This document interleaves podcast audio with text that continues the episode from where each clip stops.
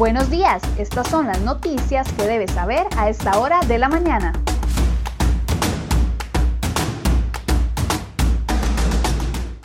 7 con 22 de la mañana, muy buenos días. Gracias por iniciar semana con nosotros acá en Cere Hoy Noticias. Vamos de inmediato con todas las informaciones que hemos preparado para ustedes el día de hoy en la portada de cerehoy.com.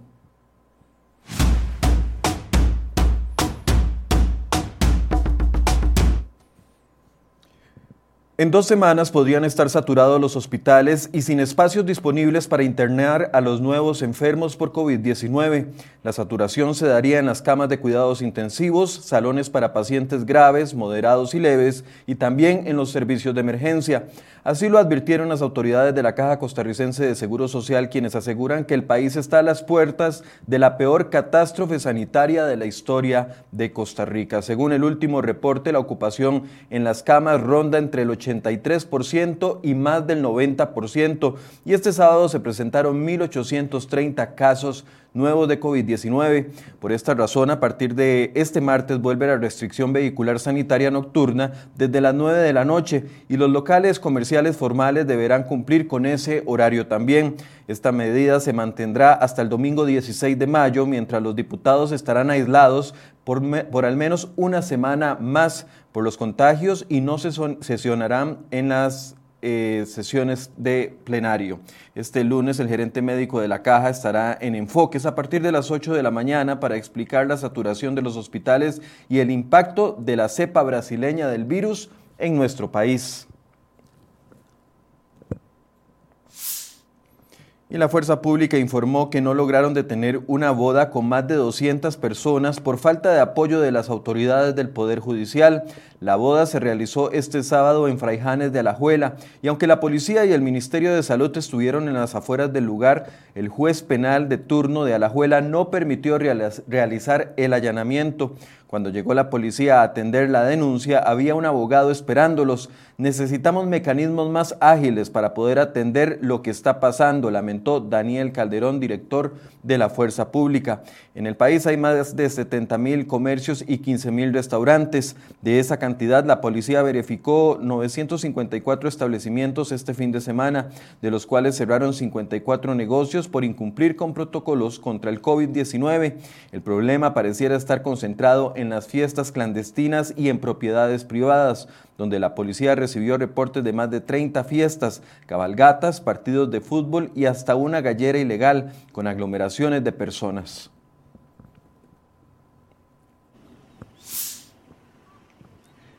Los dos agentes del OIJ detenidos junto con la banda de alias Pancho Villa recomendaban cómo lavar los millones de dólares que obtenían de ganancias. Los agentes, que conocen muy bien desde adentro cómo funcionan las estructuras narco, recomendaban utilizar la banca pública y privada para legitimar los jugosos ingresos.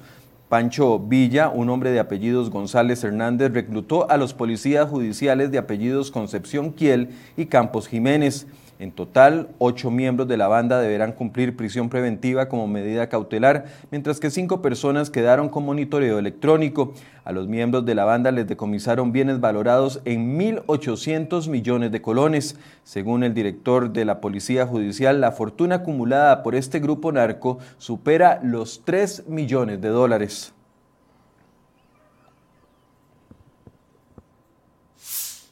Y atención con este caso, hablando del Poder Judicial. La Defensa Pública envió ante la Inspección Judicial el caso de un defensor público que fue denunciado porque supuestamente pidió un permiso sin goce de salario para laborar para un bufete de abogados privado.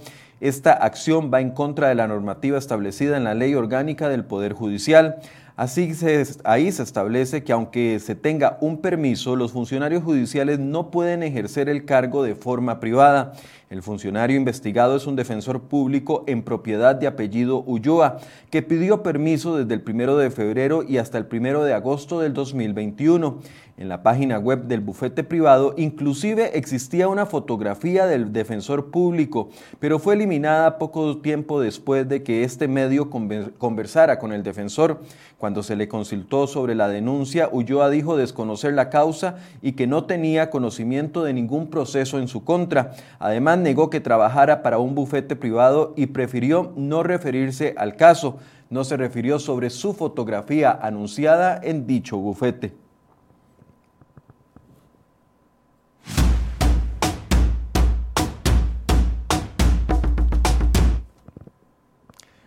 Las autoridades confirmaron el hallazgo del cuerpo de un hombre casi desgollado la noche de este domingo en Sardinal de Guanacaste.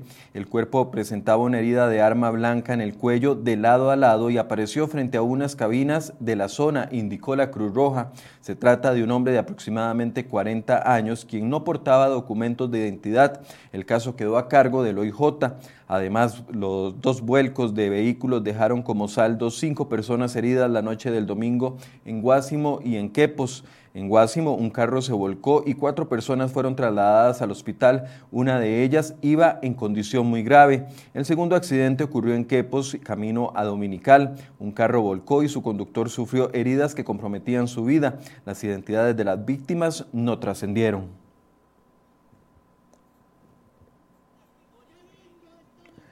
Albino Vargas, secretario general del sindicato ANEP, deberá enfrentar hoy una audiencia preliminar donde se definirá si va o no a juicio por el delito que se le acusa de instigación pública.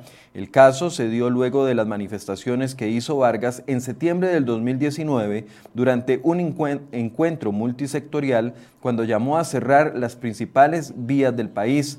Hay que proponer un gran paro nacional, pero de verdad, no de pasarela. Cerrar todas las fronteras, cerrar la 27, cerrar la 32, cerrar Ochomogo, hasta obligar a los que se sientan en la mesa a que no nos ninguneen, dijo en esa oportunidad.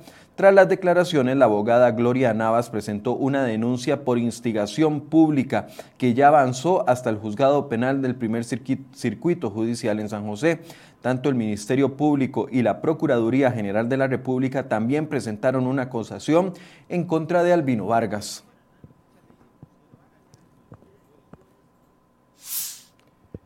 Y ojo a este caso de mal gasto de fondos públicos. Yo considero que el puente sobre el río Laguna debe quedar ahí como un monumento a la improvisación. Con esas palabras, en tono irónico, Rodolfo Méndez Mata, ministro del MOP, se refiere a uno de los grandes fiascos del proyecto de la nueva carretera a San Carlos. Se trata del puente sobre el río Laguna, una obra casi terminada que se paralizó en el año 2015 porque uno de sus pilotes se inclinó por una falla geológica que existía en la zona y que nadie identificó. La estructura y la millonaria inversión no servirá para nada y tendrá que ser demolida cuando se reanuden los trabajos de la construcción de la vía. El puente está situado en el tramo central del proyecto entre Ciudad Quesada y Sifón de San Ramón. El ministro Méndez reconoció que existe una investigación administrativa para determinar quiénes fueron los responsables, pero adelantó que puede deberse a decisiones equivocadas.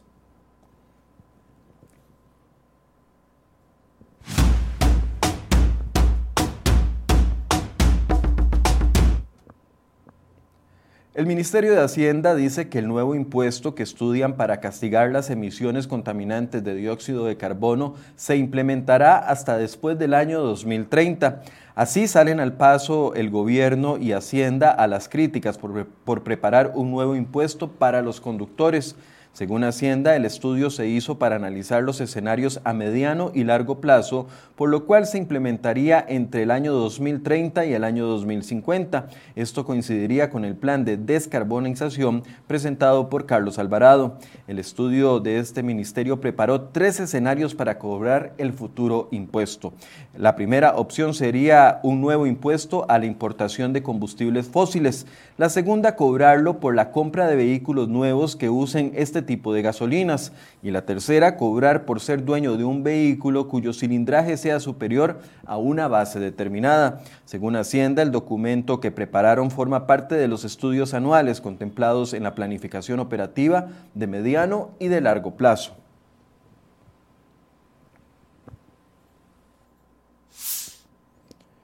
Productores de alimentos, plásticos, metales y diversos bienes atraviesen una una fuerte ola de aumentos en sus insumos que en algunos casos supera en más de 49 veces la inflación.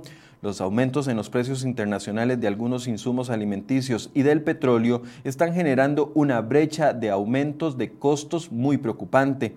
Esto finalmente se traducirá en precios más altos a los consumidores finales de los bienes. Para julio del año pasado, la brecha entre los costos al productor y los precios generales al consumidor era básicamente inexistente, pero para febrero pasado los costos para producir representaban un 4.3% más que un año antes. ¿Cuáles son esos productos que tendrán un mayor impacto en los precios en los próximos meses? Bueno, hoy en la portada de cereoy.com y en nuestra sección de economía le traemos todos los detalles.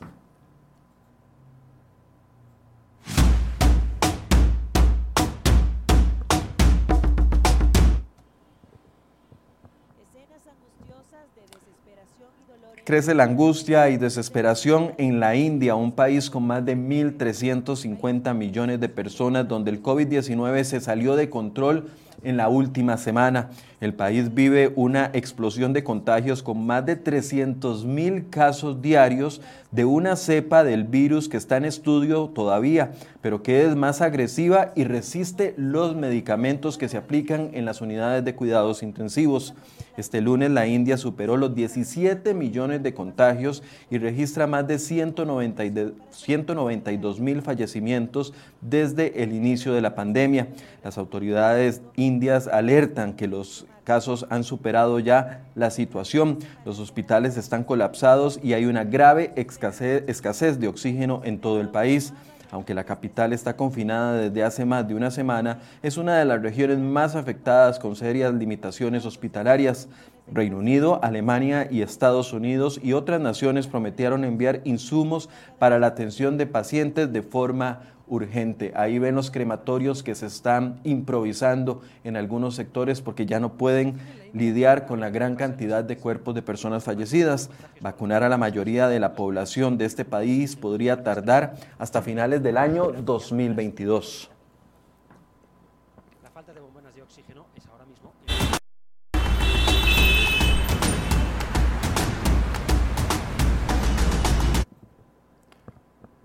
Mientras hacemos un recorrido por las condiciones del tránsito, aprovecho para saludar a las personas que nos acompañan esta mañana en esta transmisión de Cere Hoy Noticias, a Tony Cubero, a Elisa Pollastro que nos dice buen día, a doña Rox AC que dice buen día, feliz inicio de semana, César Naranjo que nos saluda desde Tres Ríos en Cartago, saludos César, a Vicky Alp que dice nuevo invento, tal vez refiriéndose a algunas de las noticias, Juan José Montero, Julieta Cavalini, eh, Fran DF, Roberto Formoso, José Manuel Salazar, Antonio Cordero, Ney Ríos y a todas las personas que nos saludan esta mañana. Vemos condiciones favorables en algunos sectores. Hoy el clima parece que va a estar más tranquilo que los últimos días. De hecho, ha avisado el Instituto Meteorológico que las condiciones lluviosas están detenidas por algunos días y podríamos disfrutar de un lunes con bastante sol. Saludos también a Eugenia Chacón, que se reporta de última hora.